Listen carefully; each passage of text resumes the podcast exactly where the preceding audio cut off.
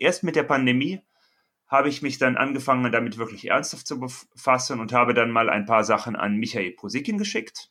Und ich wusste von Michael, dass er sich für Studien äh, interessiert und habe ihm ein paar Sachen geschickt und er meinte, ja, ähm, alles ganz hübsch, aber kann ich nicht beurteilen, wirklich kompetent. Da musst du äh, dich an jemand anders wenden und er hat Martin Minsky vorgeschlagen und ich habe es an Martin geschickt und Martin meinte, äh, das ist alles Schrott. Hier ist Schachgeflüster. Hallo, liebe Schachfreundinnen und Schachfreunde. Herzlich willkommen zum Schachgeflüster Podcast. Heute ist der 5. Januar 2023. Mein Name ist Güven Manay. Unser heutiger Gast ist jemand, den ich schon seit vielen Jahrzehnten kenne, von allen Gästen mit Abstand äh, am längsten kenne. Das ist Jan Michael Sprenger, ein ehemaliger Kölscher Jung, der sogar jetzt aktuell in Köln ist. Und ähm, ja, mit dem ich mal in einem Verein sogar vor einigen Jahren, vor vielen Jahren war, nämlich im Club Kölner Schachfreunde. Jan ist 1982 geboren, ist ein deutscher, erfolgreicher Schachspieler und Philosoph und ja, ist sehr erfolgreich auch in seiner akademischen Karriere, war auch mal ehemaliger deutscher Nationalspieler, korrigiere mich, wenn ich falsch liege. Jan, kann, dazu kannst du auch gerne was erzählen, ist natürlich Schachgroßmeister und auch immer wieder immer noch unter den besten, unter, unter, der, der erweiterten deutschen Spitze, das so ein bisschen besten 50 kann man durchaus sagen. Aber was ihn besonders auszeichnet aus meiner Sicht ist äh, auch, dass er sehr interdisziplinär denkt, und äh, sehr, und das reizt mich immer an den Interviewpartnern, äh, dass sie sehr, gerade diejenigen, die halt über den schachlichen Tellerrand hinausdenken und ähm, die ganzen Wissensgebiete miteinander verbinden. Ja, herzlich willkommen, Jan. Ja, äh, vielen Dank, Gewinn. Äh, guten Morgen. Ja, guten Morgen, genau, denn es ist heute mein erster Vormittagspodcast, auch tatsächlich nicht äh, der Abendspodcast. Ja, wie geht es dir? Du bist jetzt in Köln, habe ich ja schon mal gespoilert gerade. Genau, ich bin in Köln bei meinen Eltern und am Wochenende geht es zurück nach Turin, wo ich ja wohne und arbeite. Ja, du wohnst jetzt in Turin und ähm, arbeitest dort auch. Ähm, dazu kommen wir auch nochmal. Das ist, das ist eine spannende Laufbahn. Zwischenzeitlich war es ja auch in den Niederlanden, aber eins nach dem anderen. Ähm, ja, die klassische Frage aber erstmal, lieber Jan, wie bist du eigentlich zum Schach gekommen? Du bist ja ähm, äh, Großmeister geworden. Wie ist so ein typischer Weg aus deiner Sicht? Es gibt keinen typischen Weg, ich weiß, aber wie ist der Weg aus deiner Sicht gewesen zum GM-Titel? Ja, der ist vor allem äh, relativ lang gewesen. Aber ich beantworte erstmal äh, deine Frage, wie ich zum äh, Schach gekommen bin. Und zwar habe ich, ähm, eine, hatte ich eine Kinderfrau, äh, als ich so äh, fünf, sechs Jahre alt war. Und diese Kinderfrau spielte mit mir Schach weil sie halt selber Schach spielte. Und ähm, das hat mir gefallen, das hat mir Spaß gemacht, das ist meiner Mutter aufgefallen. Meine Mutter hat mit Schach nicht so viel am Hut, aber sie dachte, okay, gut, wenn dem Kind das Spaß macht, dann bringen wir ihn doch mal in den Schachverein. Und äh, ja, das, äh, also es ist insofern anders als bei vielen anderen ähm, Talenten, die halt mit der Mutter oder dem Vater halt schon oder dem älteren Bruder halt ähm, die ersten Züge gemacht haben und so halt in den Verein gekommen sind. Bei mir war es etwas anders und äh, dann ähm, hat sie sich, ich weiß gar nicht, wer ihr den Verein, in dem wir damals beide gespielt haben, den Club Kölner Schachfreunde, empfohlen hat, wie sie darauf gekommen ist. Jedenfalls hat sie mich dahin gebracht und da habe ich dann ja auch die nächsten äh, 10, 12 Jahre halt schachlich äh, ja, äh, zugebracht, mich dort weiterentwickelt ähm, und so weiter. Und GM bin ich ja erst sehr spät geworden, vor einigen Jahren, auch wenn ich äh, lange Zeit schon über 2500 war. Aber das können wir ja nachher nochmal äh, uns im Detail äh, anschauen. Mhm. Ähm, das mit der Kinderfrau muss circa im Alter von sechs Jahren gewesen sein, ist das richtig? Genau, ja, ja. Und dann bist du quasi schon direkt danach in diese schachliche Ausbildung im Club Kölner Schachfreunde gegangen. Ähm Genau, wir hatten damals eine starke Jugendgruppe. Florian Handke, äh, ein anderer Kölner Großmeister, ist ja auch mein Jahrgang, war auch ähm, einige Zeit lang in dieser Gruppe, bevor er dann äh, gewechselt ist ähm, nach Porz in einen anderen Kölner Verein. Ähm, und ähm, auch noch einige andere Spieler, die ähm, danach ja zumindest gute Vereinsspieler geworden sind. Und das war eigentlich sehr lustig. Ähm, Wolfgang Hübner hat uns trainiert, der Bruder des berühmten Großmeisters Robert Hübner und selber auch ein starker Spieler. Der hatte immer so einen ganz äh, äh, trockenen Humor und eine ganz äh, eine lustige Art und äh, hat sich durch nichts aus der Ruhe mh, hm, bringen lassen, wenn wir Kinder ein bisschen äh, Lärm gemacht haben und herumgetobt äh, sind. Und äh, genau, Wolfgang war mein erster Trainer und danach ähm, Steffen Philipp, den du ja auch kennst, ähm, ein anderer Kölner Schachspieler, der sich auf die Arbeit mit Jugendlichen spezialisiert hat und ähm, äh, mir auch viel beigebracht hat und dann einige weitere stark, starke Spieler vom äh, KKS, also Club Kölner Schachfreunde, unserem Verein, ähm, Martin Schmidt, Kurt Walter. Und äh, ja, so habe ich mich dann halt über die Jahre weiterentwickelt. Ja, für diejenigen, die die meisten von denen ich kenne, alles tolle Zeitgenossen, äh, mit Ausnahme von Wolfgang Hübner, der leider nicht mehr unter uns weilt, der Bruder von äh, Dr. Robert Hübner, mit dem ich auch ein paar Mal spielen durfte. Das heißt, der Bruder von Dr. Robert Hübner hatte ich höchstpersönlich in deinen frühen Jugendjahren auch trainiert. Genau. Sehr schön. Ähm, was mich persönlich interessiert ist, ich mache jetzt mal einen Sprung. Eigentlich, wir machen das mal jetzt nicht chronologisch. Du bist ja auch ein ähm, Komponist von Schachstudien, Endspielstudien ja. unter anderem. Äh, weil Studien sind nicht zwingend äh, immer nur Endspielstudien, auch wenn die meisten äh, Endspielstudien sind.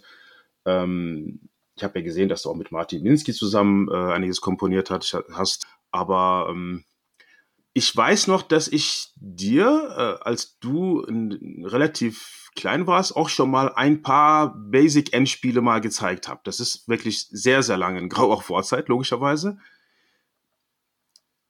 Was hat dich dazu bewogen, dann äh, zum Thema Endspielstudien zu wechseln und auch so außerordentlich gut da drin zu werden? Weil du bist ja schon auch, du hast auch schon Preise äh, teilweise bekommen. Ich habe auch einige deiner Studien auch gesehen. Die sind auch ziemlich logisch, durchdacht und ich würde sogar sagen, dass sie äh, nicht dem, nicht immer dem, das Klischee haben, was man über Studien sagt, dass die realitätsfern sind. Das sind teilweise Stellungen, die man durchaus auch im Brett sehen kann. Aber was hat dich dazu bewogen? Ähm, ja, das, also ich habe immer gerne Studien gelöst als Form des Schachtrainings. Das hat mir immer Spaß gemacht, auch wenn ich mich, sagen wir mal, für andere Dinge wie Arbeit an den Eröffnungen häufig weniger motivieren konnte, hat es mir immer Spaß gemacht, äh, mich mit ein paar Studien äh, hinzusetzen und zu versuchen, äh, sie zu lösen am Strand oder im Zug oder auch zu Hause. Das äh, ist ein Hobby, was ich eigentlich seitdem ich als ja seitdem ich ein guter Spieler bin, sagen wir mal als Jugendlicher, ähm, als Student, äh, habe ich das immer gerne gemacht. Und ich habe auch damals schon so ganz unbeholfen so ein paar kleine Kompositionsversuche äh, gemacht. Die waren natürlich ganz furchtbar, weil ich überhaupt keine Ahnung davon hatte, wie man Studien baut und äh, habe das aber nie so ernsthaft verfolgt. Ich war ja in erster Linie Spieler und hatte da auch Ziele und Ehrgeiz. Und äh, als ich dann ähm, Großmeister wurde äh, mit der letzten Norm 2017, ähm, da war dann natürlich auch die Frage, naja, was, wie es jetzt weiter, was wären die neuen Ziele? Und es hat sich dann relativ schnell herausgestellt, dass irgendwie höhere schachliche Wein ähm, aus verschiedenen Gründen nicht realistisch waren. Also ich hatte zum einen ist es, denke ich, eine Frage des Talents. Ähm, ich bin halt kein Vincent Keimer und äh, auch kein, ähm, nennen wir mal Spieler, sagen wir mal, die jetzt nicht ganz auf dem Niveau vom Vincent sind, wie Rasmus Swane oder Matthias Blübaum. Das sind einfach Leute mit äh, viel, viel mehr Talent als ich. Also das ist ja, und die sind auch jünger halt. Das wäre ja völlig illusorisch, mit denen konkurrieren zu wollen. Ähm, und äh, dann ist man halt irgendwie so als mittelprächtiger oder schwächerer Großmeister ähm, im luftleeren Raum und irgendwie bei 2500 und eiert darum. Und dann habe ich halt ähm, relativ schnell, ähm, habe ich dann halt meine Energie ein bisschen auf andere Dinge gerichtet ich, und äh, die sich auch vielleicht besser auch mit meiner Arbeit ähm, kombinieren lassen. Ich habe ja eine Vollzeitstelle und ähm, die, ist, die ist auch ziemlich fordernd. Ähm, und kam dann halt ähm, darauf, kam ich dann halt dann darauf, ein bisschen mehr an den Studien äh, zu komponieren. Das war eigentlich immer noch ziemlich furchtbar. Die Ergebnisse, was ich so sagen wir mal 2018, 2019 habe ich so ein paar Sachen äh, komponiert. Und erst mit der Corona-Pandemie, erst, erst mit der Pandemie habe ich mich dann angefangen, damit wirklich ernsthaft zu befassen und habe dann mal ein paar Sachen an Michael Posikin geschickt ein anderer deutscher Großmeister und Trainer, der ja zum Beispiel auch die Taktik-Rubrik äh, in der Zeitschrift Schach betreut. Und ich wusste von Michael, dass er sich für Studien äh, interessiert und ähm, habe ihm ein paar Sachen geschickt und er meinte, ja, ähm, alles ganz hübsch, aber kann ich nicht beurteilen, wirklich kompetent. Da musst du äh, dich an jemand anders wenden und er hat Martin Minsky vorgeschlagen und ich habe es an Martin geschickt und Martin meinte, äh, das ist alles Schrott, aber es sind ein paar gute Ideen dran. Und äh, ja, dann hat er mir halt ein bisschen erklärt, wie das Ganze funktioniert. Und äh, ich glaube, ich war ein ganz gelehriger Schüler. Ich hatte ja in der Pandemie auch Zeit und äh, habe dann halt auch jetzt über die, in den letzten Jahren auch meinen eigenen Stil ähm, und entwickelt und mich halt technisch auch stark verbessert.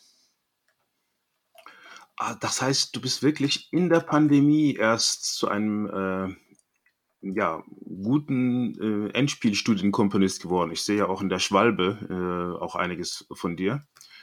Also die Schwalbe ist äh, eine Zeitschrift, die speziell für äh, Problemschach und auch Studien derartige äh, Themen ausgerichtet ist. Ähm, da sehe ich auch einiges von dir. Das heißt, das hast du dir mal ebenso nebenbei in der Pandemie, während der Pandemie angeeignet. Ich hatte ja Zeit. Also ja. Mh, mm, es waren ja, ich arbeite ja an der Universität und ähm, die Lehre war gecancelt oder online und Konferenzen fanden nicht statt oder fanden nur online statt. Äh, viele andere Sachen an der Universität ebenfalls nicht. Es war, es war eine Zeit, in der man, äh, ja, ich habe die, deshalb habe ich die Pandemie auch gar nicht so negativ empfunden, äh, wie vielleicht viele andere, die darunter deutlich mehr zu leiden hatten. Äh, für mich persönlich hatte ich, hatte ich persönlich hatte ich sehr viel Zeit, in, gerade in den ersten Monaten der Pandemie. Und das habe ich genutzt, um mich auf die Studien zu stürzen. Und äh, vorher würde ich, denke ich, war ich kein Komponist. Ich hatte so ein paar Schemas, aber da war ja auch nichts von veröffentlicht. Und äh, ähm, durch, dadurch, dass ich dann mich den Studien in der Pandemie etwas äh, mehr widmen konnte, und äh, dadurch, dass Martin mich auch unterstützt hat und mir vieles gezeigt hat, erklärt hat und äh, wir auch einiges zusammen komponiert haben, konnte ich dann wirklich halt, hatte ich dann wirklich, sagen wir mal, das technische Rüstzeug, um dann danach auch selbstständig als Komponist äh, weiterzuarbeiten. Klasse. Ähm, Vielleicht noch eine Anmerkung, das spricht natürlich für dein äh, bescheidenes Auftreten, dass du sagst, du hast kein Talent, was soll das unser, un, das war unser eins als mittelprächtiger Vereinsspieler, die, die wir ja alle sind, äh, äh, sagen, das zeigt nur möglicherweise, dass du auch viel in, interdisziplinär in anderen Themen auch interessiert warst. Und ähm, ähm, das ist. Das ist richtig, aber ich denke mal, man muss schon anerkennen, dass es halt ähm, äh, auch bevor ich jetzt mich jetzt auf das akademische Leben mit der Mathematik und danach der Wissenschaftsphilosophie ähm, gerichtet habe, war es ja auch so, dass ich äh, sicherlich ein talentierter Spieler war, aber ähm, äh, da gab es andere, die ähm, auch damals schon deutlich mehr herausstachen. Ich weiß nicht, ob du dich zum Beispiel noch an Dimitri Bunzmann erinnerst, der ist mein Jahrgang. Ähm, oder ähm, hat dann ja relativ früh aufgehört mit Schachspielen, aber hatte ja auch ganz jung schon 2600. Oder Fabian Döttling, der äh, zwei Jahre älter ist. und der ja auch eine ähm, bürgerliche Karriere verfolgt hat als äh, Lehrer ähm, am Gymnasium, soweit ich weiß. Und aber trotzdem noch etwa ein Niveau von 2600 hält. Ich meine auch, wenn man muss nicht über Vincent Keimer reden, um äh, sich deutlich zu machen, dass es einfach viele, viele Spieler gibt, die äh, rein vom Potenzial und vom Talent her und vom schachlichen Gefühl her deutlich besser sind. Ich war immer gut in äh, gewissen Stellungen, wo man Dynamik kreieren konnte, wo man ähm, ähm, äh, mit Aktivität ähm, wo Aktivität eine große Rolle spielte, entweder in der Verteidigung oder im Angriff. Aber ich sage mal, langfristige strategische Stellungen zum Beispiel hatte ich nie ein Gefühl für und da habe ich zwar dran gearbeitet, aber so richtig äh, gut bin ich da nie drin, äh, nie, nie, nie, drin geworden. Und anderen Leuten, das sieht man ja auch beim Vincent, äh, denen fällt das einfach viel leichter. Denen, die haben das im Blut und die können diese Stellungen spielen und kommen gar nicht richtig in die Versuchung, schlechte Züge zu machen. Ja, es gibt ja auch Spieler, die sogar über 2600 sind und dann sagen, ich höre sofort trotzdem auf mit meiner Profischachlaufbahn. Äh, ich erinnere mich noch an Alexander Ipatov, der mir das gesagt hatte, also dass äh, der eigentlich zu dem Zeitpunkt sogar unter den ersten 100 der Weltrangliste war und das einfach sagte, ja, ich möchte jetzt einfach äh, meine Ausbildung weitermachen und keine äh, nicht mehr auf Preisgelder oder Sponsorengelder spekulieren in, in meinen Turnieren, sondern einfach mit meiner akademischen Laufbahn weitermachen. Also selbst auf dem Level scheint es möglich zu sein, ja. Das wusste ich gar nicht, dass Ipatov aufgehört hat. Ähm, das ist interessant. Äh, ja. Ja, er ist immer noch, er macht immer noch viel, viel mit Schach, er macht noch viel äh, Chess.com-Videos, selbst in der türkischen, äh, türkischsprachigen Gemeinde macht er noch viel, aber er mit, mit richtig, mit Profischach hat er aufgehört, ja. Zumindest bis auf weiteres. Ah. Man hört ja nie, hm. nie ganz oft, aber irgendwie hat er erstmal pausiert. Ja, ähm, was mich jetzt, was mir doch noch im Hängen geblieben ist jetzt aus, dein, aus deinem Intro eben, die Kinderfrau. Was ist jetzt aus dieser Kinderfrau geworden? Darf man das sagen jetzt in der Öffentlichkeit oder, oder Selbstverständlich. Ich äh, muss leider sagen, ich weiß es nicht. Sie hatte gesundheitliche Probleme. Ich glaube, sie hatte Diabetes und hat dann halt ähm, aufgehört, ähm, nachmittags, wenn meine Mutter arbeitete ähm, und ich von der Schule kam, halt äh, auf mich aufzupassen. Und wir mussten uns dann eine neue Kinderfrau äh, suchen, die mich dann noch lange, ja, lange Jahre noch betreut hat äh, nach der Schule. Ähm, und mit der wir uns auch vor einigen Jahren nochmal getroffen haben. Aber die Kinderfrau, von der ich ähm, Schachspielen gelernt habe, ähm, äh, da weiß ich leider nicht, da haben sich die Spuren verloren. Da weiß ich leider nicht, was aus ihr äh, geworden ist. Ach so, schade. Ich war nicht lange bei ihr, vielleicht ein knappes Jahr. Aber es hat genügt, um Schach zu lernen. Ja. Äh, hatte sie auch, hätte sie auch eine Vereins, gute Vereinsspielstärke gehabt für so, was weiß ich, so Kreisligen und sowas? Oder war sie jetzt eher der Regel, den, der, den Regeln bemächtigt oder war sie sogar richtig gut? Kannst du das schon das ein, noch einschätzen? Ist schon so lange her, ne? Es ist zu lange her und ich war ja damals auch äh, ein kompletter Noob, wie man so schön sagt. Ich wusste ja nichts vom Spiel. Ich äh, ja, habe ja dann eben KKS, also im Schachclub halt, äh, erst die äh, Prinzipien des Spiels gelernt und vorher konnte ich natürlich, ähm, sagen wir mal, einen Kreisligaspieler nicht vom Weltmeister unterscheiden. Na klar. Ähm, ja, schöner Verein, der Club Kölner Schachfreunde, nämlich auch schon zehn Jahre war, wie äh, viele andere Vereine im, im, Kölner Schachverband. Das mal als kleine Werbung am Rande. Muss auch mal sein. Ähm, Ligen, in denen du spielst, lieber Jan, du spielst ja in verschiedenen Ligen. Bundesliga ist ja bekannt, dass du da spielst, aber kannst ja gerne mal aufzählen. Da gibt es noch mehr, glaube ich. Ich muss ähm, sofort eine kleine Korrektur vornehmen. Ja. Äh, ich spielte in der Bundesliga. Ich bin dieses Jahr oder diese Saison nicht mehr im Kader der Schachfreunde Berlin, wo ich ja die letzten, ähm, ähm, was sind es jetzt, ähm, sechs Jahre gespielt habe. Ähm, das liegt daran, dass zum einen ähm, ich halt aus Turin halt nur mit relativ viel Aufwand halt an ähm, Wettkämpfen teilnehmen kann und ich auch nicht immer so viel reisen will, jetzt nur für ein Wochenende Schach. Und zum anderen daran auch, dass der Verein jetzt ähm, ähm, sich ein bisschen ähm, umorientiert hat. Sie, ihnen wird, es, wird die Bundesliga auch zu aufwendig und zu teuer. Gut, ich war immer einer der schachspielenden Amateure, die nicht äh, bezahlt wurden fürs Spielen. Aber sie wollen jetzt auch ein bisschen den Spielern der zweiten Mannschaft äh, oder anderen ju interessierten Jugendlichen halt eine Chance geben, sie in den Kader, ähm, Kader bringen. Das scheint hier dieses Jahr sehr gut zu funktionieren. Ähm, trotz einer nicht so starken Aufstellung äh, spielt der Verein ja äh, super mit in der Bundesliga. Und ähm, insofern war das jetzt für mich auch ein ganz äh, normaler Schritt, etwas kürzer zu treten, zumal ich, zumal ich auch in der letzten Saison nicht gut gespielt habe. Und ähm, äh, davor habe ich aber, ich spiele aber noch in der kroatischen Liga. Das ist der zweite kroatische Liga im Augenblick. Ähm, wir waren auch mal ein paar Jahre in der ersten Liga, aber meistens in der zweiten. Und das ist mein Lieblingsturnier. Das findet immer als, die Liga findet immer als Turnier mh, hm, im Turnierformat, äh, als Round-Robin-Turnier im äh, September, Oktober statt, irgendwo an der Adriaküste.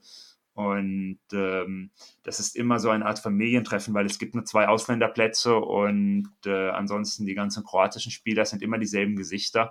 Das heißt, man kennt sich dann auch äh, relativ schnell und äh, äh die Mannschaft ist auch total lustig und immer schlecht organisiert, aber es macht trotzdem Spaß. Und ähm, es geht zum Teil auch mehr um äh, das Kaffeetrinken und das Weintrinken am Abend als um das Schachspielen. Aber es ist halt immer ein schönes Setting äh, irgendwo am Meer und äh, äh mit bekannten Gesichtern. Und das ist das Turnier, was ich, äh, die Liga, die ich, äh, in der ich jetzt noch spiele als letztes. Ansonsten habe ich früher habe ich auch äh, natürlich viel in Holland gespielt weil ich da ja gewohnt habe. Das hat auch immer Riesenspaß gemacht. Äh, Niederlande haben ja eine sehr hohe Schachkultur, einen sehr freundlichen Umgang miteinander in den ähm, Mannschaftskämpfen. Das hat auch immer Spaß gemacht.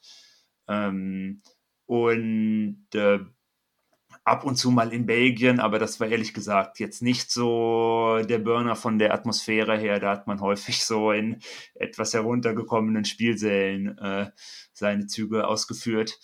Und äh, auch ein paar Jahre in Österreich, das war eigentlich auch immer sehr nett und sympathisch. Doch daran habe ich eigentlich gute Erinnerungen.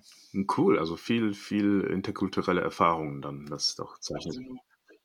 Absolut, ja, ja. Also ich meine gerade äh, gerade kroatische Liga, äh, das ist schon, äh, obwohl jetzt Kroatien ja noch äh, nah dran ist jetzt an Mitteleuropa, ist das von der Einstellung jetzt sagen wir mal und von der Atmosphäre schon Balkan-Flair. Das kann mhm. man so sagen, denke ich.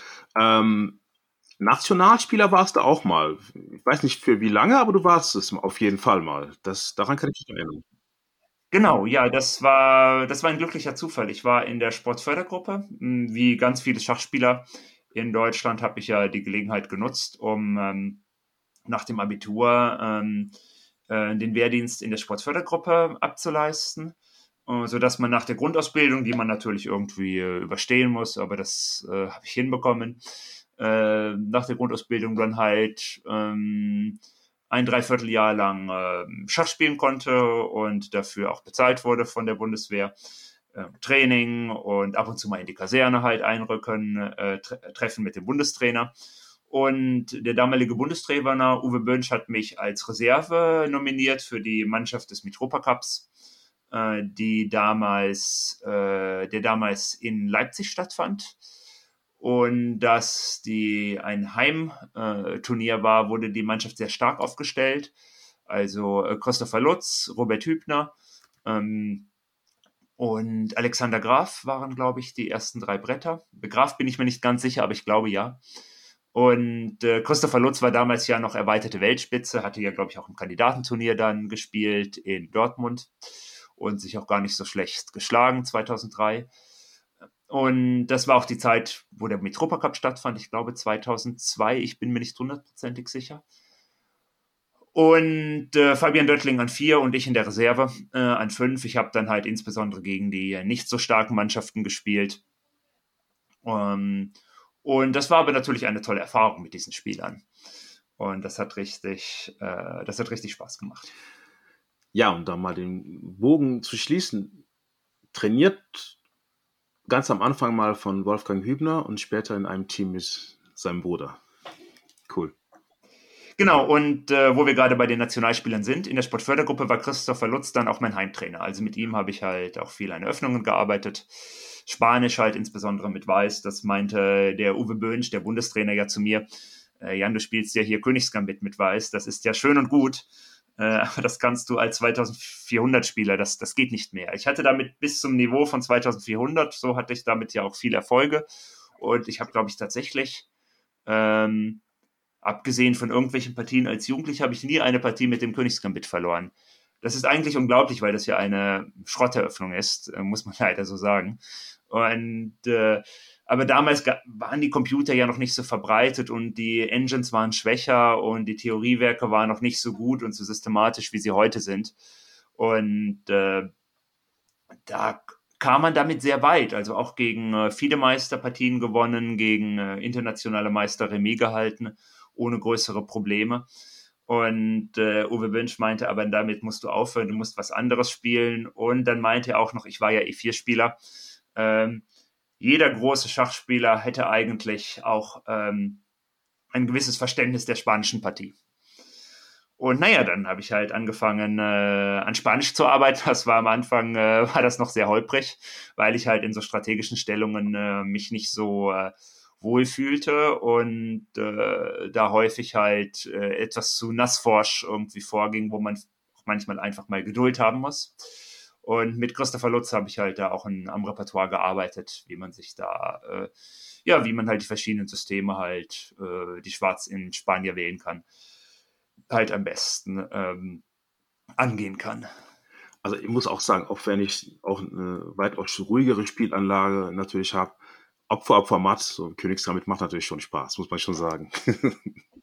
ja, ja, nee, natürlich. Also im damaligen, im Schach der 90er Jahre oder der frühen Nullerjahre konnte man das auch noch bis auf recht hohem Niveau halt äh, mit solchen Öffnungen halt äh, reüssieren. Das war, das war möglich. Das geht jetzt leider nicht mehr. Das Spiel hat sich dazu zu sehr verändert. Ich glaube, das Königsgambit passte auch ganz gut zu deinem jugendlichen Temperament, das ich damals beobachten konnte. Du bist ja ein sehr lebhafter äh, Jugendspieler. Also du warst jetzt nicht der Gedrillte, der mit beiden Händen auf dem Tisch äh, sitzt und nur was sagt, wenn er gefragt wird und äh, total äh, artig, äh, das meine ich ausschließlich im positiven Sinne, ähm, sehr lebhaft und äh, man, man sieht, dass man auch, wenn man, oder vielleicht auch gerade deshalb, weil man halt auch mal ähm, etwas, äh, etwas mehr Energie hatte, dass man dann auch ein sehr guter Schachspieler dann auch werden kann. Gut, ich hatte natürlich immer dieses Problem, dass ich ähm, manchmal ein bisschen äh, unkonzentriert war, dadurch halt auch, das ist halt die Kehrseite der Lebhaftigkeit. Ähm, und äh, wenn mein Gegner am Zug war, wäre es vielleicht manchmal sinnvoll gewesen, ein bisschen über die Stellung nachzudenken. Äh, und ich bin dann halt rumgelaufen und habe mir andere Partien angeschaut und äh, habe dadurch wahrscheinlich auch letztlich vielleicht auch mehr Fehler gemacht. Aber gut, das war halt mein Charakter, sicherlich damals als Jugendlicher. Und ähm, ja. Aber es stimmt schon, also die, äh, äh, was du sagtest, die scharfen Eröffnungen und die scharfen Stellungen tragen natürlich auch dazu bei, dass man dann sich auch besser konzentrieren kann. Für mich war das zumindest so. Und ähm, ähm, dass man auch, wenn der Gegner am Zug ist, dann trotzdem noch äh, einen Anreiz hat, um zu überlegen, äh, wie könnte es jetzt weitergehen, weil man weiß, äh, jetzt kommt in jedem Zug halt wirklich darauf an, dass man vernünftig spielt und äh, da kann man sich keine großen Fehler leisten. Andere Stellungen, ruhigere Stellungen haben etwas mehr Fehlertoleranz.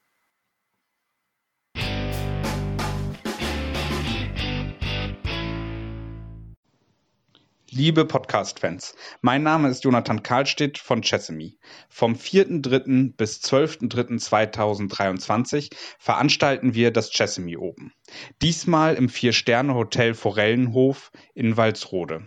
Uns würde es freuen, wenn viele von euch dort vorbeischauen würden und vielleicht sogar das Turnier mitspielen. Es gibt ein A und ein B Open, jeden Tag nur eine Runde, sodass man sich schön auf seine eigenen Partien konzentrieren kann. Zudem bieten wir jeden Abend ein kostenloses Seminar mit einem Chessemy-Autoren an. Wenn ihr dazu Fragen habt, könnt ihr mich unter events.chessemy.com erreichen und unter www.chessme.com/open findet ihr alle wichtigen Informationen. Es haben sich schon Großmeister und internationale Meister angemeldet und wir freuen uns auf tolle neun Tage mit euch. Vielen Dank, dass ihr mir zugehört habt und jetzt weiterhin viel Spaß mit dieser Podcast-Folge. Tschüss!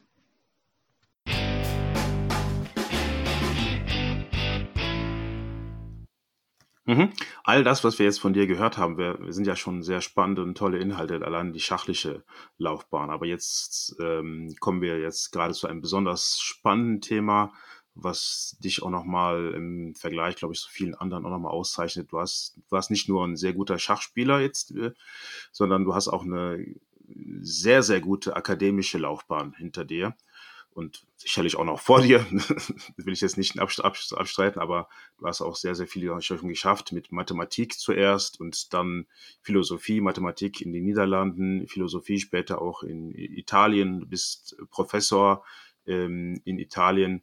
Aber erzähl uns doch mal gerne, wie du überhaupt zu diesen Wissensgebieten, zu diesen Wissenschaften gekommen bist und ähm, ja, wie deine Laufbahn dort war und vielleicht auch ab und zu mal so einen kleinen Link äh, zum Schach, was da die Interaktionen dieser beiden großen Gebiete in Schach sind.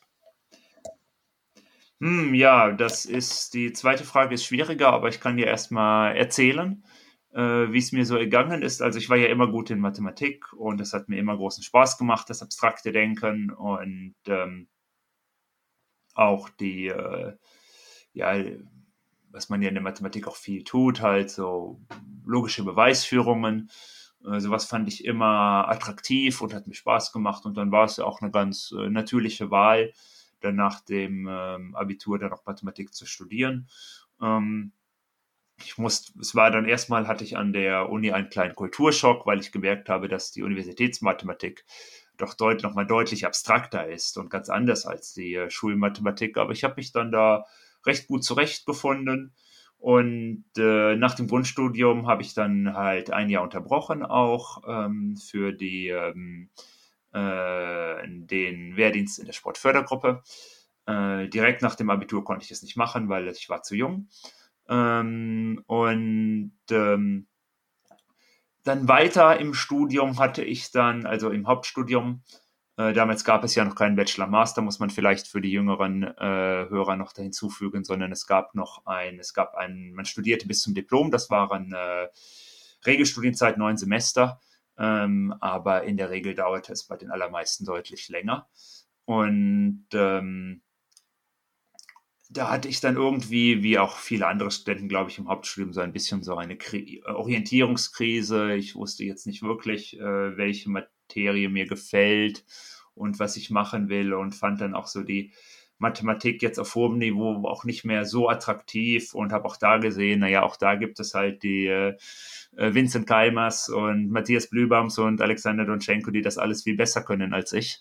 Ähm, und ähm, habe dann halt mich ein bisschen in andere Richtungen orientiert und ein Schulfreund von mir, ähm, der später anfing zu studieren, aber ebenso wie ich Mathematik in Bonn studierte, der hat dann zu mir gesagt, komm doch mal mit in ein Philosophieseminar.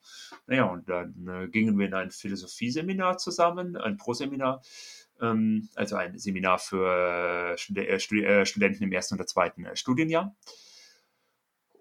Und das war zur Sprachphilosophie, ähm, Gottlob Frege, äh, über Sinn und Bedeutung und andere Aufsätze. Und das fand ich ganz toll. Das hat Spaß gemacht und äh, dann habe ich direkt noch ein anderes äh, Seminar belegt zur äh, Wissenschaftsphilosophie, das war auch klasse. Und dann habe ich halt, während ich so langsam äh, meinem Abschluss in Mathematik entgegenarbeitete, ähm, auch immer mehr Philosophieveranstaltungen gehört und insbesondere halt jetzt nicht Philosophiegeschichte, also was vielleicht äh, der ein oder andere Hörer jetzt im Kopf hat, Platon, äh, ähm, Aristoteles, äh, Kant, äh, Hegel und so weiter und so fort. Das fand ich immer äh, eher dröge und nicht so spannend, sondern halt, ich sag jetzt mal moderne oder wie man manchmal noch sagt, analytische Philosophie, die sich halt in ihren Problemstellungen halt auch an stark an Grundlagenproblemen der Wissenschaften und insbesondere der Mathematik und Logik orientiert. Und das war, das hat mir Spaß gemacht, das hat mich fasziniert und dann habe ich halt nach meinem Diplom in Mathematik, als ich es dann endlich äh, abgeschlossen hatte, auch äh, gefragt, einen Professor in Bonn in Philosophie, ob ich ob er sich eine Promotion vorstellen könnte. Und er meinte, ja, sehr gerne. Ähm, nur Finanzierung sei schwierig. Da habe ich dann glücklicherweise ein ähm, Stipendium vom Cousinuswerk bekommen. Und dann habe ich halt in Bonn ähm, ähm, drei Jahre in Philosophie promoviert. und über Probleme des induktiven Schließens, also wie man aus äh, Daten, die man versammelt, halt auf äh, allgemeine Theorien schließen kann. Und äh, habe, bin in dieser Zeit auch relativ viel gereist, auch schon zu Konferenzen, um meine Arbeiten vorzustellen. Und ja, bin dann danach halt 2008 nach der Promotion halt nach ähm, äh, Tilburg gegangen in die Niederlande. Ähm, der eine oder andere Hörer wird äh, Tilburg ähm, kennen, weil erst dort ja in den 80er Jahren auch große Schachturniere stattfanden mit der Weltspitze. Ich glaube bis in die 90er hinein. Ähm, und habe dann dort ja angefangen, äh, an der Universität äh, zu arbeiten. Was noch ganz interessant ist, ist vielleicht, ist, dass ich während des Studiums und der Promotion auch recht intensiv Schach spielte und auch recht erfolgreich war. Ich glaube, gegen Ende des Studiums habe ich meine Elo-Zahl über 2500 gehoben, erzielte auch meine erste Großmeisternorm. Ähm, aber gegen Ende der Promotion ähm, kam dann so ein Knick in mein Spiel, ähm, dass ich halt doch mit anderen Sachen, also mit, mit insbesondere mit der ähm, Arbeit an meiner Doktorarbeit halt sehr stark halt äh, eingespannt war und dann habe ich eine ganz fürchterliche Bundesliga-Saison gespielt, ich glaube anderthalb aus zehn oder so, an einem hohen Brett, aber es war trotzdem natürlich totaler Mist. Und ähm, ja, das hat mich, das hat meine, das hat also meine Schachkarriere doch erstmal vorläufig ähm, ähm, äh, unterbrochen, weil ich hatte danach überhaupt keine Motivation. Ich war ja auch auf akademischem Feld dann sehr motiviert und ehrgeizig und wollte da was erreichen und äh, hab dann, und das Schach, das war eigentlich nur Ablenkung und das äh, davon und äh, ich hatte keine Motivation, habe schlecht gespielt und glaube, ich bin auch deshalb äh, erst spät Großmeister geworden, weil ich in dem, ich sag jetzt mal, an einem kritischen Punkt, wo ich eigentlich jung und äh, voll im Saft war und noch keine volle Stelle hatte. Ich war so 25, 26 Jahre alt und hatte irgendwie 2530, also eigentlich ein ganz gutes, äh, ganz guter Ausgangspunkt, um dann auch wirklich mal Großmeister zu werden. Ähm, und hatte eine Norm halt schon, aber das hat mich, äh, das fiel dann halt in dem Augenblick, wo ich den nächsten Schritt hätte machen können oder machen sollen, war dann halt auch der Abschluss der Promotion und die Stellensuche und der Gang ins Ausland und eine furchtbare Saison halt, äh, die halt immer mal passieren kann, wenn man äh, viel zu tun hat und auch sonst, äh, dass ich dann halt gesagt habe, nee, von Schach will ich jetzt erstmal nichts wissen und ich spiele nur noch ganz wenig und konzentriere mich auf die akademische Karriere. Und das hat im Wesentlichen für fünf Jahre hat das so angehalten, dass ich ganz wenig gespielt habe und mehr oder weniger ohne Ehrgeiz. Ähm, Mannschaftskämpfe und vielleicht ein oder zweimal im Jahr ein Turnier, aber das auch manchmal ohne Computer. Äh, also man kann sich dann aus, äh, ausmalen, wie meine Vorbereitung aussah. Und erst so 2013, als ich in den Niederlanden dann mehr oder weniger aus Zufall den Verein gewechselt habe, äh, und dann in eine Mannschaft äh, kam, wo auch andere motivierte Spieler meines Alters oder jünger dabei waren. Da habe ich dann wieder angefangen, ein bisschen ernsthaft am Schach zu arbeiten. Okay. Du hast gerade das Thema mit der Entscheidungstheorie kurz angedeutet. Und da habe ich natürlich mich da auch noch ein bisschen mal eingelesen, bevor ich jetzt dieses Interview starte. Mhm. Unter anderem war ja das Thema das Ellsberg-Paradoxon äh, wurde das da auch mal erwähnt. Ja. Und ähm, ich glaube, äh, man kann aus diesem Ellsberg-Paradoxon, war bisher da, hast ja danach noch viele Folgearbeiten dann natürlich logischerweise gemacht, möglicherweise auch ein bisschen was ableiten für die Entscheidungsfindung am Schachbrett. Aber vielleicht sagst du noch mal zwei Sätze äh, zum Ellsberg-Paradoxon. In zwei Sätzen ist es nicht so leicht erklärt, ich weiß, aber man kann ja so, glaube ich, sagen, ähm, viele Leute ziehen das Risiko der Unsicherheit vor oder sowas. Ähm. Ja, genau. Also das ist eigentlich eine ganz gute Beschreibung. Im Englischen sind die Begriffe dafür, glaube ich, Risk und Ambiguity. Ähm, also, und was sind das? Es sind zwei Arten von Unsicherheit. Und ähm, worum geht es da? Also mit Risk oder Risiko meint Ellsberg halt ähm, das Risiko, dass wir halt äh, eingehen, ähm, wenn wir Entscheidungen äh, mit bekannten Wahrscheinlichkeiten eines bestimmten Ergebnisses äh, treffen müssen. Also sagen wir mal, wir müssen uns entscheiden, äh, ob wir auf Kopf oder auf Zahl setzen. Und wir wissen aber, die Wahrscheinlichkeit ist 50-50. Oder wenn die Münze nicht fair ist, wir wissen halt, dass die Wahrscheinlichkeit 60-40 ist. Und bei der Ambiguity geht es halt, oder ja, das ist, wie sagt man halt auf Deutsch, gibt es eigentlich gar keine gute Übersetzung für vielleicht eine echte oder starke Unsicherheit, geht es halt darum, dass man gar nicht weiß, was die Wahrscheinlichkeiten überhaupt sind. Ähm, also ein Beispiel dafür, vielleicht in einem aktuellen Zusammenhang in der Corona-Pandemie oder eben auch in den Diskussionen um den Klimawandel. Ähm, äh, man weiß natürlich, nehmen wir mal den Klimawandel, dass, dass, dass es eine Chance gibt, dass es wirklich dieser, der Klimawandel ähm, äh, ganz katastrophale Ausmaße annimmt, aber wie unter einem bestimmten Emissionsszenario, aber wie hoch das jetzt genau ist, das ist halt schwer zu quantifizieren. Oder bei der Corona-Pandemie war es ja ähnlich. Wir hatten ja auch keine genauen Wahrscheinlichkeiten. Okay, wenn wir jetzt dieses oder jenes Szenario als Politik durchsetzen, also Einschränkungen einer gewissen Größenordnung, weiß man ja auch nicht, wie wahrscheinlich es ist, dass man es unter Kontrolle hält oder dass die äh, Epidemie total durchschlägt. Ähm, und solche Entscheidungen sind sehr schwierig. Und ähm, was Ellsberg in seinen äh, Experimenten zeigt, ist, dass ähm, halt ähm, Menschen dazu, Menschen anscheinend dazu neigen, eine Prämie zu bezahlen, um diese starke Unsicherheit in eine Unsicherheit, die man mit Wahrscheinlichkeiten quantifizieren kann, umzuwandeln. Ähm, und das ist ganz interessant, weil das halt äh, bestimmten Axiome der Entscheidungstheorie, die in den 50er Jahren aufgestellt wurden, insbesondere von ähm, ähm, äh, Lenny Savage, einem amerikanischen äh, Mathematiker, aber auch von John von Neumann, äh, der vielleicht bekannter ist, vorher in den, äh, und Oskar Morgenstern in den 40er Jahren. Und das hat damals richtig ähm, Furore gemacht, also diese Ergebnisse von Ellsberg ähm, weil sie halt eigentlich sehr natürlichen Prinzipien der Entscheidungstheorie äh, widersprechen. Okay.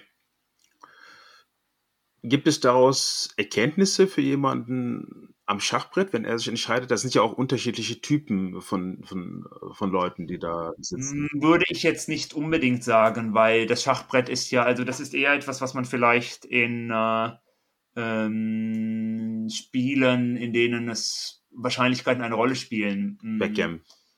Also vielleicht Poker, Bridge oder so etwas äh, anwenden könnte, weil das Schach hat ja, ist ja kein, ist ja kein aleatorisches Spiel, also kein Spiel, in dem der Zufall irgendeine Rolle spielt. Es ist ja alles deterministisch.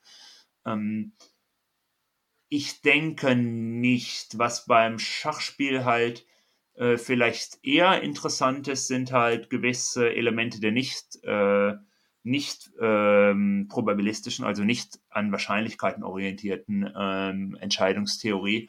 Zum Beispiel, naja, ich mache vielleicht einen Zug, mit dem mir zumindest eine spielbare Stellung halt mehr oder weniger garantiert ist, als einen Zug, mit dem ich halt äh, ein, ähm, der vielleicht ein objektiv stärkerer Zug ist, ähm, aber mit dem ich halt auch ein Risiko eingehe, dass ich vielleicht die Kontrolle verliere und ausgekontert werde.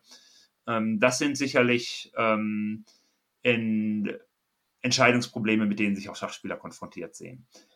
Ist jetzt vielleicht nicht ganz dasselbe wie das Ellsberg-Paradox, mhm. aber natürlich im selben Umfeld angesiedelt. Ja, Spieler, die dann zum Beispiel einen Zug mit praktischen Chancen nehmen, äh, den vielleicht ein Computer oder ein Rechner nie genommen hätte, weil einfach ein anderer Objektiv der bessere ist, aber äh, ja. verstanden. Also das Problem der, das Problem der Risikovermeidung, das hat man, das sieht man hier schon bei vielen Schachspielern. Und das, ähm, äh, das hatte ich nie so extrem, denke ich, aber man sieht bei vielen Spielern, dass sie halt doch manchmal den in Anführungszeichen sicheren Zug machen, anstelle einfach mal das Risiko einzugehen, die Stellung außer Kontrolle laufen zu lassen, aber dass man halt auf lange Sicht vielleicht dann trotzdem, äh, wenn man sich einfach traut, den stärkeren äh, Zug zu spielen, auch wenn er höhere Verlustchancen hat, ähm, äh, vielleicht doch einfach mehr Punkte macht. Ich glaube, da sind äh, Schachspieler haben da doch also häufig Angst vorm Verlieren und äh, wählen deshalb vielleicht in manchen äh, an manchen kritischen äh, ähm, Positionen, wo sich sozusagen die Stellung in zwei verschiedene Arten und Weisen entwickeln kann, wählen deshalb vielleicht nicht immer den, äh, den äh, stärksten Zug, sondern handeln ein bisschen nach der Devise Safety First. Ist ja auch so ein bisschen die sowjetische Schachschule, immer alles unter Kontrolle halten. Äh, solange man einen stabilen positionellen Vorteil hat, den nicht riskieren. Ähm, Aber ich weiß nicht, ob das wirklich so ist. Es gibt ja auch einige jetzt junge Spieler, die ja auch äh, bereit sind, auf in der Weltspitze sehr, sehr viel Risiken zu nehmen und auch einfach mal äh, die Stellung, äh, eine solide Stellung auch einfach mal aufs Spiel zu setzen, wenn sie halt denken, dass das halt die Angriffschancen, äh, die man dann erhält, äh, groß genug sind, um den Gegner wahrscheinlich zu einem Fehltritt zu verleiten ja, diese ganzen psychologischen Fragestellungen sind vielleicht einer, einer Engine oder speziell den aktuellen äh, neuen Engines, die mit KI auch noch äh, verstärkt sind, möglicherweise äh, egal, ähm, ohne jetzt allzu tief in der Programmierung zu sein mit neuronalen Netzen. Aber ja, das wäre jetzt ein Versuch von mir, einen fließenden Übergang zu machen zum Thema Cheating, das aktuelle Thema ah. in, in, in den letzten Monaten. Und ähm, ich weiß ja, dass du auch dich ein bisschen mit dem Thema natürlich äh, beschäftigt hast. Äh, wir brauchen jetzt keine Entscheidungsfindung von dir. Das, das, das müssen andere entscheiden. Hat er gecheatet oder hat er nicht gecheatet? Hat der andere verleumdet oder nicht verleumdet? Da, aber ähm, du hast da sicherlich auch eine Meinung zu. Und ähm, als äh, angesehener Spieler, äh, der Großmeister ist, ähm, interessiert die Zuschauer und beziehungsweise Zuhörerinnen und Zuhörer das mit Sicherheit auch sehr stark. Ja, dazu habe ich äh, in der Tat eine Meinung. Ich muss sagen, ich habe es jetzt, den Fall jetzt nicht in großer Detail Tiefe studiert, aber ich habe natürlich ein paar Artikel gelesen, die veröffentlicht äh, wurden zum Thema und mh, hm, ich sehe das wie folgt. Also es gab ja, äh, wenn ich mich richtig erinnere, dann danach eine Untersuchung, die die FIDE in Auftrag gegeben hat, bei einem Statistiker, der sich auch, der auch Erfahrung hat mit ähm, statistischer Analyse von Schachpartien auf Cheating. Und es wurden, soweit ich weiß, keine ähm, statistisch handfeste Evidenz dafür gefunden, dass niemand in äh, seinen äh, ähm, vorherigen Partien am Brett, sagen wir mal, was er in den letzten zwei Jahren äh, gespielt hat, gecheatet hat. Das spricht ja, das ist ja auch konsistent damit, was man dann nach dem, ähm, nach seiner Partie gegen Carlson gesehen hat, hat er ja auch ähm, bei der amerikanischen Meisterschaft und ich noch in einem anderen Turnier, ich weiß nicht mehr welches es war, hat er ja auch ungefähr seine Elo-Zahl gespielt. Und ähm, spricht dafür, dass er eigentlich ein normaler 2700 Spieler ist. Also das ist zumindest das, was man aufgrund dessen, was man jetzt sozusagen handfest wirklich nachweisen kann, spricht nichts dagegen, von dieser Auffassung abzuweichen. Äh, jetzt ist es natürlich so, dass niemand online gecheatet hat. Äh, das haben viele. Ich würde jetzt vielleicht auch nicht unbedingt ausschließen, dass er vielleicht irgendwann mal am Brett gecheatet hat, aber dass er das äh, systematisch getan hat, das halte ich für eher unwahrscheinlich, weil das würde man sehen. Ähm, das wäre sehr seltsam, wenn die statistische Analyse das nicht ans Brett ans, äh, zutage gefördert hätte.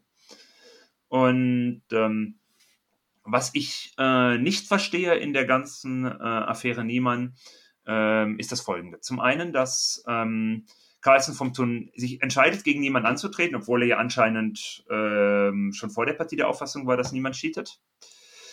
Ähm, also wenn er der Meinung ist, dass niemand cheatet, dann soll er halt nicht zur Partie antreten und äh, eventuell eine Sanktion der Veranstalter in Kauf äh, nehmen und die, das Turnier dann halt danach fortsetzen.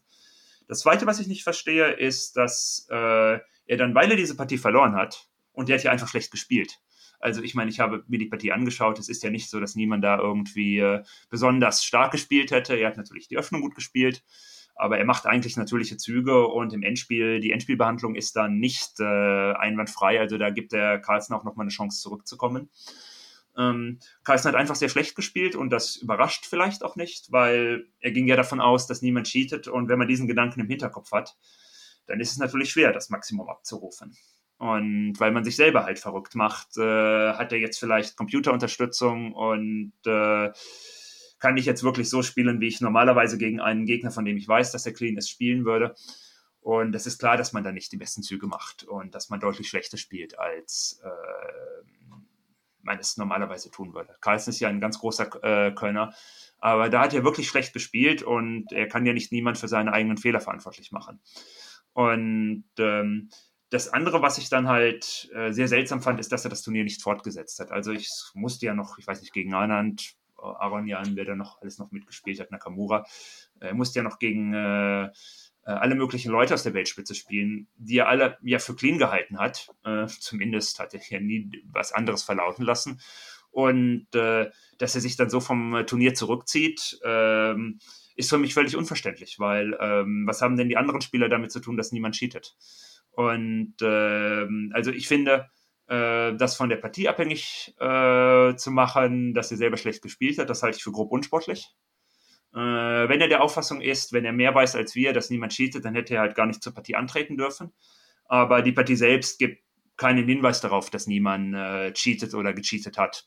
Es war eine, meines Wissens eine ganz normale Partie, in der äh, Carsten halt schlecht gespielt hat und halt gegen einen äh, äh, Gegner, der schwächer ist, als er verloren hat. Aber dafür gibt es, denke ich, gute psychologische Gründe, warum das so gelaufen ist und nicht anders.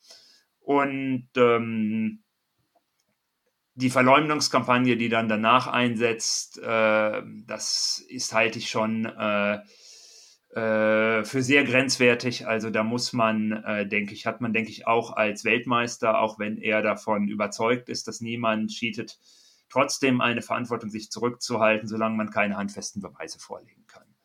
Und ähm, weil man so auch das Klima vergiftet. Also natürlich ist Cheating ein großes Problem, das will ich gar nicht abstreiten, aber man muss wirklich ähm, handfeste Beweise dafür haben. Und was mich in der Schachwelt äh, dann auch manchmal stört, ist, dass dann irgendwelche Leute sich hinstellen und YouTube-Videos machen und irgendwelche Partien von niemals, niemand anschauen und dann irgendwie gucken, ja, aber da hat er den äh, Stockfischzug ausgeführt, ohne irgendeine statistische Ausbildung zu haben, äh, ohne irgendeiner klaren Methode zu folgen und äh, das ist, denke ich, äh, nicht gut und auch dem Spieler gegenüber nicht fair.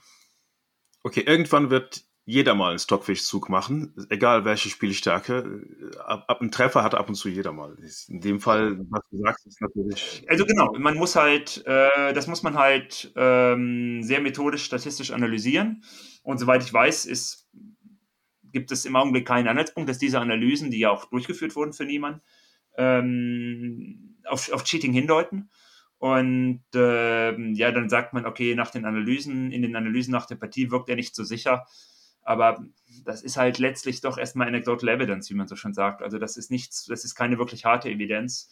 Und da sind die Spieler ja auch unterschiedlich. Äh, und äh, die Sicherheitsvorkehrungen in den Turnieren, die niemand nach dem äh, Vorfall gespielt hat, die waren ja sehr, sehr hoch mit Metalldetektor und was weiß ich nicht alles. Und da hat er eine normale, seiner Elo-Zahl entsprechende Leistung abgeliefert das wäre, glaube ich, und da kann man, denke ich, auch davon ausgehen, dass er diese Turniere jedenfalls nicht mit äh, Hilfsmitteln gespielt hat.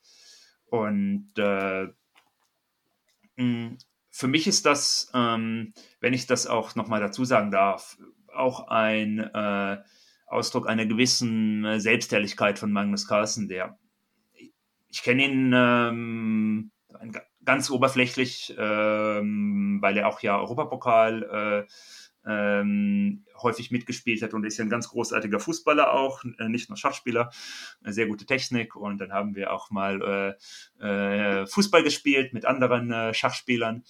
Und äh, er ist halt ja, ist ja wirklich, kommt ja sehr sympathisch rüber, überhaupt nicht äh, abgehoben, ähm, aber irgendwie habe ich ein bisschen den Eindruck, dass er hier ähm, etwas zu weit geht und auch mit dem äh, die Art und Weise, wie er sich entschlossen hat, seinen Titel zu verteidigen, dass er das nicht vor dem Turnier kundgetan hat, sondern danach.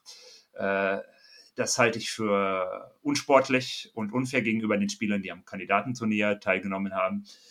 Und manchmal habe ich den Eindruck, äh, ähm, so was, was sein Verhalten mit anderen Spielern macht, das hält er einfach nicht für sein Problem. Und das hat er ja auch einmal in einem äh, äh, Interview gesagt, als er ganz konkret darauf angesprochen wurde. Warum hast du deinen äh, Rücktritt vom WM-Titel nicht erklärt, äh, bevor die letzte Runde in Madrid im Kandidatenturnier gespielt wurde? Und dann hat er gesagt, ja gut, das, äh, das ist natürlich blöd für die betroffenen Spieler, aber halt nicht mein Problem. Aber das finde ich von Carlsen ist ja ein sehr intelligenter Typ. Das finde ich etwas zu kurz gegriffen. Das hätte er sich vielleicht durchaus, dafür ist er intelligent genug, äh, das hätte sich durchaus vorher überlegen sollen. Okay, also hohen Respekt zwar vor seiner Spielstärke, aber vor seinen letzten Verhaltensweisen nicht unbedingt. Auch wirklich vorbildlich, er ist überhaupt nicht abgehoben, spielt äh, mit den äh, spielt während äh, eines Schachturniers mit irgendwelchen Patzern Fußball und äh, begegnet anderen Leuten freundlich. Das war ja in der Vergangenheit bei äh, vielen Weltmeistern auch nicht unbedingt so. Ne? Äh, auch Kasparov war ja sehr in seiner eigenen Sphäre und ich glaube, die Weltmeister davor war das, da war das nicht viel anders. Äh, und äh, ähm, gut, Anand war natürlich immer auch sehr freundlich und sehr, sehr chill. Ähm, Kramnik kann ich nicht wirklich beurteilen, weil ich ihn äh, kaum live erlebt habe. Äh, aber da, das, ist, das, ist, das ist klasse bei äh, Carsten. Aber äh, dass jetzt, wie er jetzt halt da mit anderen Spielern umgeht oder mit seinem Titel umgeht, das hat mich ehrlich gesagt äh, weniger begeistert. Das ist zumindest eine klare Meinung und ja, es gibt nicht wenige, die diese auch teilen. Da gibt es ja immer diese zwei Lager in, in, dem Umfeld. Ja, vielen Dank. Das zumindest haben wir mal eine klare Sichtweise aus deiner, aus deiner Warte betrachtet. Und ja, klar, solange auch nichts nachgewiesen ist, ist man auch unschuldig, grundsätzlich erstmal, zumindest. Ja, es ist noch, es ist auch noch, ich meine nicht nur, dass nichts nachgewiesen ist, sondern die Analyse, die durchgeführt wurde, ich, mir fällt der Name dieses Professors nicht mehr ein, die deutet dieser Volkswirtschaftler eher darauf hin, dass genau, unschuldig ja. ist, als dass er schuldig ist. Also man hat nicht, nicht nur, dass man die Unschuldsvermutung bemühen äh, muss, sondern die Beweise, die vorliegen, ähm, die deuten äh, stärker hin auf eine Unschuld äh, als auf eine Schuld äh, niemands. Und das Problem von Online-Cheating, das sollte man natürlich nicht kleinreden. Aber das ist etwas, was nicht nur niemand betrifft, sondern nach allem, was man hört, ist das Online-Cheating extrem weit verbreitet. Ähm, und betrifft nicht nur ähm, äh, einzelne Spieler, sondern einen nicht zu unterschätzenden Prozentsatz. Das ist also das sage ich jetzt mal mit aller Vorsicht, weil ich, wir haben natürlich auch keine Daten, die das aus erster Hand stützen, aber dass man jetzt von systematischem Online-Cheating auf Cheating am Brett schließt, ähm, ähm, das glaube ich, dass das geht, äh, das geht zu weit, ähm, weil dazu halt, glaube ich, einfach die Versuchung bei vielen Online-Turnieren einfach zu groß ist. Äh, und dann denken sich viele, und, und, vielleicht auch weniger Schuldbewusstsein. Ich glaube, sehr viele Spieler haben doch äh, ein Gefühl, dass Cheaten am Brett absolut nicht in Ordnung ist. Aber sind vielleicht online, ach ja, es ist ja nur ein Internetturnier und äh, da geht es ja auch um nicht so viel, da kann ich durch mal, durchaus mal die Engine laufen lassen. Ähm, kommt man vielleicht schneller, hat man vielleicht eher die Möglichkeit und denkt sich, naja, es ist ja alles nicht so wichtig am Ende. Ähm, Glaube ich, gibt es weniger ein Bewusstsein, dass das, ähm, dass das auch am Computer verfehlt ist, nicht nur am Brett. Ja, war das Kenneth Regan? Kenneth Regan hieß der, glaube ich, ne? Der, genau, ja. Ja, ja, ja. Genau. Okay. Ähm, ja, wenn wir schon bei den ganzen aktuellen Ereignissen sind, Corona haben wir mal kurz ähm, zwischendurch angedeutet. Du hast ja äh, die Zeit mit Endspielstudien verbracht. Ähm, hast du auch da in der in dem Zusammenhang auch Online-Schach gespielt oder das seltener? Hast du mehr die ruhigere Variante da gewählt? Gar nicht, gar nicht, gar nicht. Also Leon, äh, oder quasi gar nicht. Leon Livac hat mich zu einem, mein kroatischer Spieler, äh, den ich aus äh, der Liga kenne, hat mich zu einem äh, kleinen Turnier mit Vorrunde und äh, ähm, äh, Playoff-Finale eingeladen, ein Blitzturnier. Ähm, und das war, das war sehr lustig, das habe ich auch gespielt. Ähm, äh, mit vornehmlich äh, jungen Spielern, ähm, die jetzt auch zum Teil ja in den, äh, seitdem man wieder spielen kann, auch große Fortschritte gemacht haben. Äh, Livac selbst und äh, wer war da noch? Die äh, Polina, wie heißt diese russische Spielerin, die jetzt auch 2500 hat? Ähm, Schulavnov, ich, na, ich weiß, ich weiß es nicht mehr eine, eine Polina irgendetwas, aber sehr starke Spielerin und äh, ein junger moldawischer Großmeister, wo ich jetzt natürlich auch den Namen nicht mehr weiß, ähm, der bei der Olympiade sehr gut gespielt hat. Mm. Und äh, also so ganz viele Talente, die sich äh, irgendwie abreagieren mussten. Äh, und ich habe es dann sogar mit ins Finale geschafft, habe ein paar Matches, die eigentlich hoffnungslos zurücklagen, noch gedreht, weil meine äh, Gegner Sachen eingestellt haben. Äh, und ähm, äh, ich einfach versucht habe, so viel Chaos wie möglich zu kreieren am Brett. Das hat ganz gut funktioniert. Ähm, und habe dann aber im Finale gegen Dominik Horvath 6-0 auf die Fressung bekommen. Äh, und dann habe ich gesagt, okay, gut, jetzt reicht's. das äh, äh, war, war, das Ende meiner Online-Blitz-Karriere. Oh, ich hoffe nicht so wie äh, nach den 6-0 Niederlagen, die gegen die Leute, von den Leuten, die gegen Fischer in den Kandidatenkämpfen immer verloren haben. Ich hoffe, dass wir noch nicht noch ab und zu erleben. Genau, also es gab bei mir jetzt keinen es gab bei mir jetzt keine äh, Herrschaften äh, von ähm, äh, Parteibüro, die halt bei mir vorbeigeschaut haben und dann geguckt haben, ob ich auch verbotene Literatur irgendwo hier im Regal stehen habe. Äh, das haben sie ja bei Taimanov, äh, glaube ich, gemacht. Als er zurückkam, haben sie ihn erstmal äh, gefilzt. Und sie haben dann natürlich auch westliche Literatur gefunden und dann hatte er gewisse Probleme für einige Zeit. Und ähm, äh, das war, nein, nein, das, das war bei mir nicht so. Äh, es war jetzt auch keine, kein Karriereknick, aber ähm, ich dachte mir, okay, mit Studien, äh, das ist äh, vielleicht langfristig erfolgsversprechend, erfolgsversprechender. Okay, du hast wieder mal die Überleitung zum nächsten Thema genannt, äh, Taimanov. Und äh, es gibt ja diesen berühmten Spruch von Siegbert Tarasch, äh, das Schachspiel hat äh, wie die Musik und die Liebe die Fähigkeit, den Menschen glücklich zu machen. Und Mark Taimanov ist ja nicht nur ein Weltklasse-Spieler gewesen, der obersten Spitzenweltklasse, wie, wie auch immer man das sagt, ähm, er war auch unter anderem ein berühmter Pianist. Und von dir weiß ich ja auch, dass du Musik interessiert bist. Was siehst du da an Parallelen zwischen Musik und Schach? Und ich sehe auch, habe ja auch mal eine Studie gelesen, dass äh, viele Fingerbewegungen dann auch, äh, dass eine Interaktion zu der Hirnleistung und solche Sachen bestehen. Ähm, weißt du da etwas drüber? Äh, da weiß ich recht wenig drüber. Also es ist natürlich klar, dass die Musik oder das insbesondere das äh, Spielen von Musikstücken natürlich eine spannende Angelegenheit ist. Ich spiele ja auch selber Klavier, ähm, in der man halt zum einen halt motorische Fähigkeiten halt benötigt, aber halt auch äh, auf der anderen Seite ähm, ist es kognitiv anspruchsvoll. Man muss sich ja überlegen, was man mit so einem Stück macht, mit so einem Satz Noten, der da steht und wie man das spielen will und interpretieren will und wie man aus den Einzelnoten irgendwie ein Ganzes schafft, was den Hörer auch fesselt und interessiert. Ähm, zum Schach sehe ich da jetzt nicht so viele Parallelen, weil natürlich die emotionale Dimension in der Musik, glaube ich, doch deutlich stärker ausgeprägt ist. Also in der Musik äh, versuchen wir ja auch stark äh, die Gefühle des äh, Zuhörers anzusprechen. Und ähm, Schachspiel ist natürlich erstmal ein ähm, Zweikampf, äh, in dem es jetzt nicht in erster Linie um die Erschaffung eines Kunstwerks geht, das man jetzt in dem Moment halt so vor dem Hörer erstehen lässt. Ähm, insofern ähm, ist das jetzt vielleicht doch etwas anderes.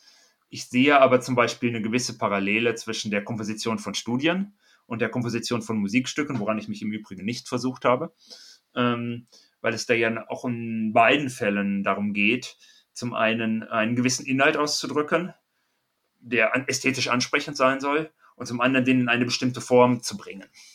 Das ist also, das ist also gewisse Prinzipien gelten sowohl für die Musik als auch für die Studienkomposition, dass man halt versucht, zum Beispiel eine, äh, um einen bestimmten Gedanken oder eine bestimmte Idee oder eine bestimmte Stimmung auszudrücken, die Mittel versucht, möglichst ökonomisch einzusetzen und äh, dass die Form, dass die Form sowohl einer Studie als auch äh, eines Musikstücks äh, die inhaltliche Dimension unterstreichen soll solche Sachen gibt es, denke ich, äh, überall da, äh, wo Menschen sich mit Kunstwerken befassen, also nicht nur Schach und Musik oder Schachkomposition und Musik, sollte ich besser sagen, sondern auch äh, in der Literatur, in der bildenden Kunst und so weiter.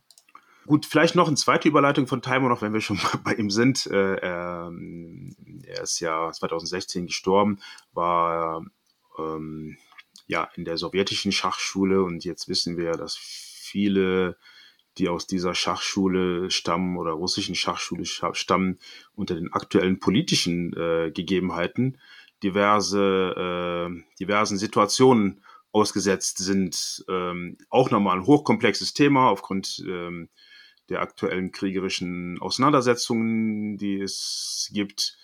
Ähm, ich hatte das mal bei einem anderen Podcast mal jemanden gefragt, äh, vor einigen Monaten.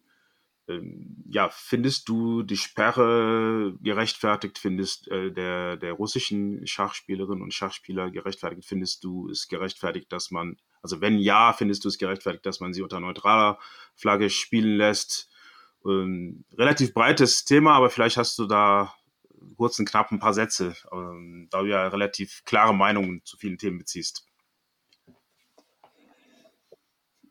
Ich denke, ähm, die Lösung, sie unter neutraler Flagge spielen zu lassen, was ja auch äh, im Feld der Schachkomposition übrigens analog passiert, ähm, mit russischen Komponisten, halte ich für einen guten Kompromiss. Insbesondere wenn man berücksichtigt, dass ja die Mehrzahl der russischen Großmeister, äh, soweit man das von denen sich geäußert haben, verallgemeinern kann, äh, sich ja anscheinend gegen den Krieg positioniert und den wenig überraschend für den absoluten Wahnsinn hält.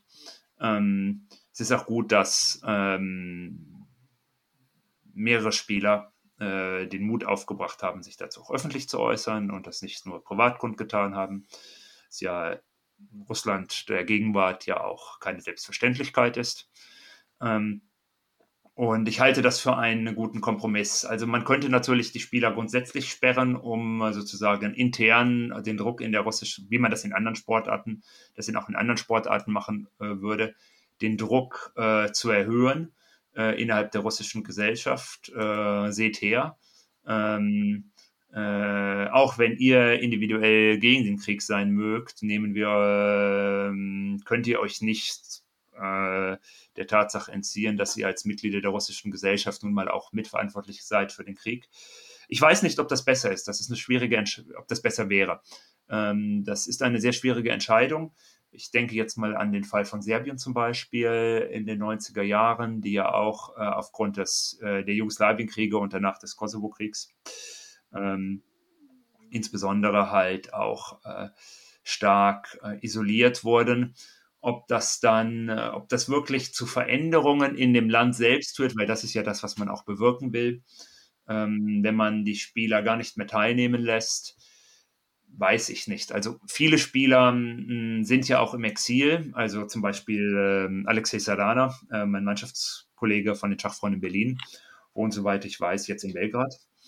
Ähm, weil er halt nach wie vor Schach spielen will und äh, das ist ja aufgrund der eingestellten Reiseverbindungen und der Tatsache, dass die meisten Turniere in Europa stattfinden, mit einem Wohnsitz in ähm, Russland im Augenblick sehr schwierig. Und äh, ob man diesen, viele Spieler, die jetzt auch einfach aus ökonomischen Gründen auch unabhängig äh, von ihrer politischen Einstellung jetzt halt sich sowieso schon äh, in einer prekären Lage befinden. Ob man denen einen Gefallen tut, äh, wenn man sich sperrt, wage ich zu bezweifeln. Ob man damit Veränderungen in Russland selbst befördert, weiß ich, denke ich, ist auch sehr fraglich. Also ich denke, es ist ein vernünftiger Kompromiss, aber ich bin kein, äh, ich bin kein Experte für äh, internationale Politik. Also mh, hm, kann ich ähm, kann ich schwer kann ich schwer bei ähm, kann ich sehr schwer beantworten. Du bist zwar kein Experte für internationale Politik, aber du bist ein ähm, Anhänger der interkulturellen Verständigung. Das weiß ich ja selber von dir, weil du ja auch mal als äh, Gast bei einem unserer Vereinsturnier vom Satranj Club 2000 kurz vor der Pandemie oder ein paar Monate vor der Pandemie äh, noch dabei warst. Und ähm, das kann ich auf jeden Fall bestätigen und das alles andere wäre auch überraschend anhand deines Lebenslaufes, weil du ja schon durch mehrere Länder äh, oder in mehreren Ländern gewohnt und gearbeitet hast und auch in vielen unterwegs bist.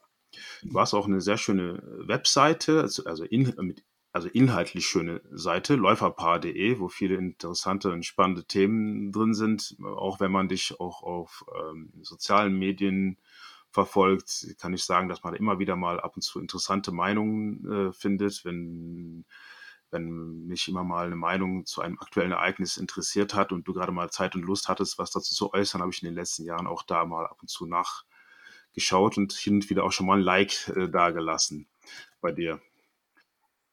Ja, ähm, vielen Dank an dich, lieber Jan, auch mal, dass wir uns da mal unterhalten hatten jetzt mal und wir dachten, jetzt wenn wir uns schon mal unterhalten, dann oder wenn ich dich mal äh, zu Themen wieder befrage, dann lass doch mal die Öffentlichkeit auch daran teilhaben.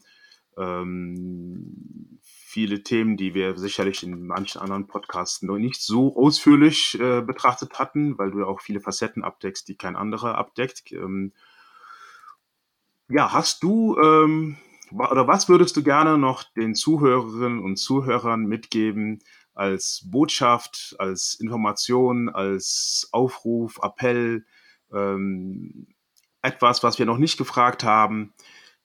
Was fällt dir noch ein als vorerst letzte Worte? Ja, das, ist eine, das ist eine gute Frage. Da habe ich mir nichts überlegt. Ähm, ich denke, dass Schachspieler ein bisschen äh, die Tendenz haben, sich äh, in ihrer Blase, oder manche Schachspieler haben ein bisschen die Tendenz, sich in ihrer Blase einzuschließen. Sind ja häufig sehr intelligente Menschen. Ähm, und ich denke, ähm, es wäre nicht schlecht, wenn mehr Schachspieler auch versuchen würden, nicht nur gute Partien zu spielen oder ihre Arbeit, wenn sie dann eine ähm, Stelle haben, gut zu machen, sondern auch etwas mehr gesellschaftliche Verantwortung anzustreben. Äh, ich sage nicht zu übernehmen, weil ich glaube nicht, dass Schachspieler mh, äh, grundsätzlich dagegen sind, sich gesellschaftlich äh, zu engagieren. Ähm, aber das ist ja ein Unterschied, ob man, wenn einem etwas angetragen wird, etwas annimmt oder mh, hm, ob man das auch sucht. Äh, ähm, und ich denke, dass sozusagen unser Mindset, unsere Einstellung als äh, Schachspieler, dass wir doch recht analytisch an Probleme herangehen, dass wir verschiedene Optionen versuchen rational im Hinblick auf die Chancen und Risiken zu beurteilen, dass es etwas ist, was in äh, der heutigen Gesellschaft sehr wichtig ist weil äh, es gibt, das sehe ich auch ähm, zum Beispiel in den Universitätsverwaltungen, eine sehr starke Tendenz zu einer Risiko, zur Risikovermeidung und äh, dazu Entscheidungen vor allem aufgrund von formalen und nicht aus inhaltlichen Gründen zu treffen. Und das ist eine, das halte ich für eine sehr, sehr gefährliche Entwicklung, ähm, weil man damit ähm, Probleme nicht löst oder sie langsamer löst, als nötig wäre, Beispiel Klimawandel. Äh, und ich denke, aber das ist, das betrifft ganz, ganz viele Bereiche der Gesellschaft. Und ich denke, dass ähm, Schachspieler die ähm, Eigenschaft haben, Probleme oder Problemlösungen mehr innerlich zu beurteilen als mh, hm, formal. Mh, hm, äh, und äh, dass sie auch eine gewisse Aversion haben gegenüber ähm, Entscheidungen oder Lösungen, die ganz offensichtlich äh, nicht dem äh, Problem angemessen sind. Und diese Einstellung, es wäre gut, wenn diese Einstellung stärker präsent wäre auf den verschiedenen äh, ähm, Ebenen der Entscheidungsfindung. Das kann in der Politik sein, aber auch in großen Unternehmen äh, oder auch im Kleinen, äh, in Vereinen, in ähm, und in anderen Organisationen. Und äh, ja, ich hoffe einfach, dass ich denke, wir brauchen, wir brauchen mehr Schachspieler, mehr gute Schachspieler, aber auch ja, nicht, nicht nur gute Schachspieler überhaupt, das, wenn man auch wenn man nicht so ein starker Spieler ist. Ähm, die, die Art und Weise, wie wir halt geschult sind, Probleme anzugehen, zu analysieren und zu lösen, äh, und dass man auch mal Niederlagen in Kauf nimmt, äh, weil man auch ihnen, aus ihnen auch etwas lernen kann und sie nicht einfach ängstlich vermeidet. Ähm, das würde ich mir auch äh, mehr in der Gesellschaft als Ganzes wünschen. Okay, also raus aus der Schachblase, seid weniger Schachnerds, engagiert euch auch gesellschaftlich. Ein bisschen salopp, salopp ausgedrückt. Ich sage nicht Nerds, also man kann ja, man kann ja ruhig Nerd sein oder Nerd bleiben, aber das, das muss sich ja nicht, äh, das schließt ja nicht aus. Wir dürfen nur Schachnerds bleiben, aber durchaus mal mit ab und zu mal über den Tellerrand schauen. Sehr schön. Genau. Perfekt.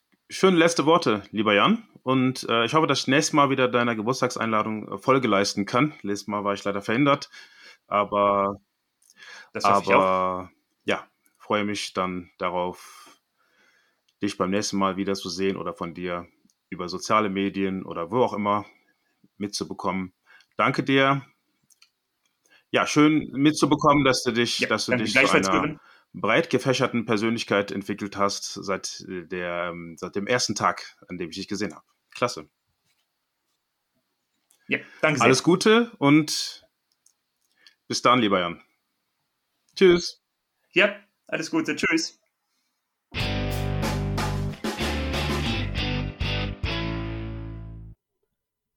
Ja, liebe Hörer, zum Schluss noch der Hinweis auf meinen neuen Schachkalender, beziehungsweise auf euren Schachkalender, der, denn der Kalender ist dazu gedacht, dass alle ihn mitnutzen. Unter schachtermine.com könnt ihr eure Turniere, eure Trainingslager, eure was auch immer für schachliche Veranstaltungen anstehen, eintragen und dann erscheinen die auf dem Kalender. Und je mehr Leute den Kalender nutzen, desto mehr Sinn macht er auch. Ich versuche wirklich, dass er ein mehr oder weniger vollständiges Bild abgibt, aber ich kann es natürlich nicht alleine alles machen, sondern brauche eure Mithilfe. Und deswegen die Bitte, schaut einfach mal vorbei, schachtermine.com und tragt eure Veranstaltungen mit ein. Der Kalender ist übrigens kostenfrei und werbefrei. Abschließend wie immer der Dank an alle Personen, die mir auf paypal.me slash Schachgeflüster etwas gespendet haben oder YouTube-Kanalmitglied sind oder auf patreon.com slash Schachgeflüster eine regelmäßige monatliche Spende zukommen lassen oder Bargeld per Post zugeschickt haben. Ich weiß es wirklich sehr zu schätzen. Dies sind folgende Personen oder Einrichtungen. Andreas Virux, Armin Züger, Benjamin Steinhilber, Dieter Riegler, Frank Rothmann, Friedhelm Küch, Güven Mannay vom interkulturellen Schachverein Satranj Club 2000, Hans aus Berlin, Dr. Joachim Meyer-Brix, Manuel Rüther, Marc Hofmann, Markus Schirmbeck, Oliver Bremer, der mysteriöse Peter, Peter Hug von DSSP Die Schulschachprofis, Peter Schach, die Internetseite schachtraining.de, Sven Ossenberg und Dim Bialuszewski. Ja, bleibt verspielt, euer Michael.